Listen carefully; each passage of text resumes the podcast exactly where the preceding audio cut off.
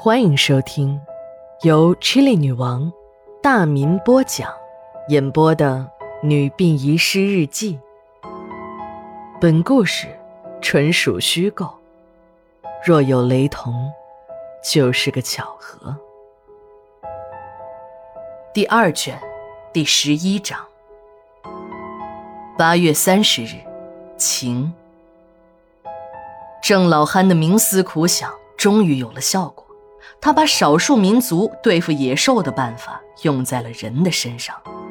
他想起了在回部时，人们为了防止野兽晚上闯进家门，就在门前挖一个陷阱，白天伪装好，搭上跳板，晚上就撤下来。只要有野兽前来，就会掉下去。陷阱里再放上削尖的竹子，放上扎枪，只要掉下去的野兽就必死。这在古代的西北地区，地广人稀，野兽多人少的时候，又是那种半边盖的地穴式建筑，是先民们非常实用的自我保护方法。郑老憨的第一个猎物是一个八旗的兵痞，这个兵痞在他这儿吃饭从来就没给过钱，还把自己刚过门不久的小老婆给逼上了吊。郑老憨这叫一个解气呀！他一口气就把这个冰痞骨肉分离，然后又把下水、骨头、脑袋等，趁着夜深人静都扔进了河里，喂了王八。一天，两天，半个月过去了，也没有人怀疑过他。他的生意火爆了起来，来吃锅烙的人都说，这郑家的锅烙味道就是好。就这么一传十，十传百。郑记锅烙的招牌终于打了出去，一回生二回熟，有了经验的郑老憨不断的用这个办法搞到人肉，再把搞到的人肉做成锅烙卖给来吃饭的食客。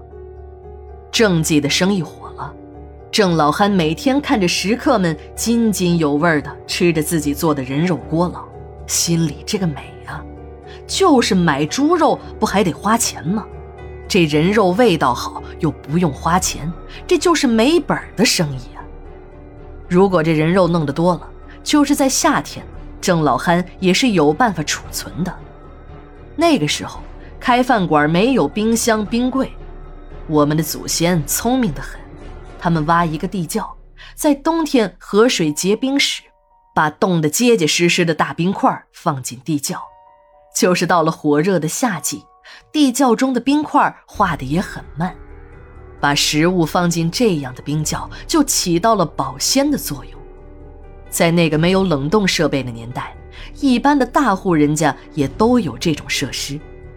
这种冰窖的保鲜效果一点儿也不比现在的冷藏设备差。用一句现在时髦的话说，这设计那叫绿色环保、节能减排。郑老憨自己也吃这人肉。不过呢，他自己会挑选好一点的地方，人的屁股和大腿上的肉最好了，肉厚又都是瘦肉。一般情况下，高等动物是不会去吃自己的同类的，就算是我们眼中最凶恶的动物狼，就是饿死也不会吃同伴的肉。一个人吃过人肉，他的心灵就会产生变态。如果他还能接受自己吃人肉的现实，那就已经异化成僵尸了。能通灵异界的人都知道，长时间吃人肉的人是不怕鬼的，并且这种人在死了之后也不能变成鬼，这样的灵魂会被直接收走，投入十八层地狱。在真正的十八层地狱中，连灵魂都已经被压成了碎片儿。更别说有什么重新做人的机会了。这一点，郑老憨是知道的。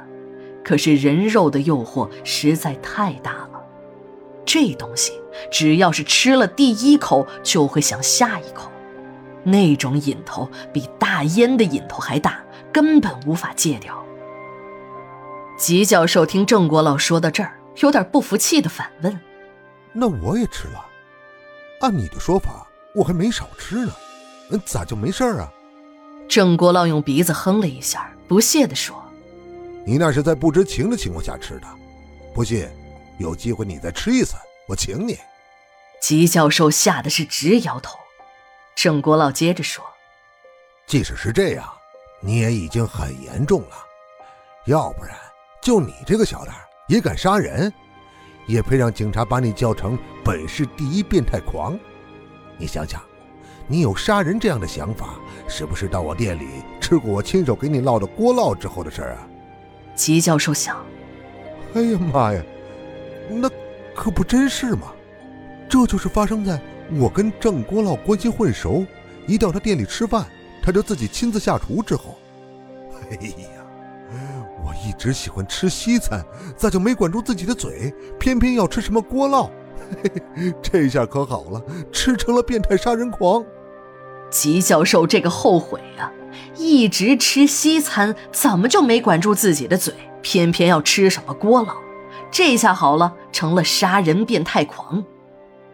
正当吉教授要骂郑国老阴险狠毒之时，郑国老看出了他脸上愤怒的表情，忙自嘲地说：“吉哥，你算幸运的了。我们家祖传的吃人肉，你知道吃人肉的后果吗？”那就是最后要变成僵尸。以前你一定听说过被僵尸咬了的人要变成僵尸。我可以负责任的告诉你，只要你吃到一定量的人肉，你也能变成僵尸。你刚才不是看见了吗？我呵斥那两个女鬼，骂得他们跟孙子一样。你不信我是僵尸，那你就好好看看。说着，郑国老把脸凑到了吉教授的面前，张开了嘴说。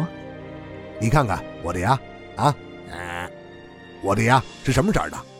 吉教授看了一眼，笑了起来。你没毛病吧？你的牙和我的一样啊，比我的还要白。你再好好看看，到底是什么颜色的？郑国老说着，一把扯下了自己嘴里的牙套，伴着牙套的摘下，两排血红的牙齿露了出来。无论是磨牙还是切牙，都清一色的变成了尖牙。吉教授脸上的笑容僵在了那里，身体向后一仰，晕倒在椅子上。朦胧中，他感觉到有一张血盆大口在慢慢的向他靠近。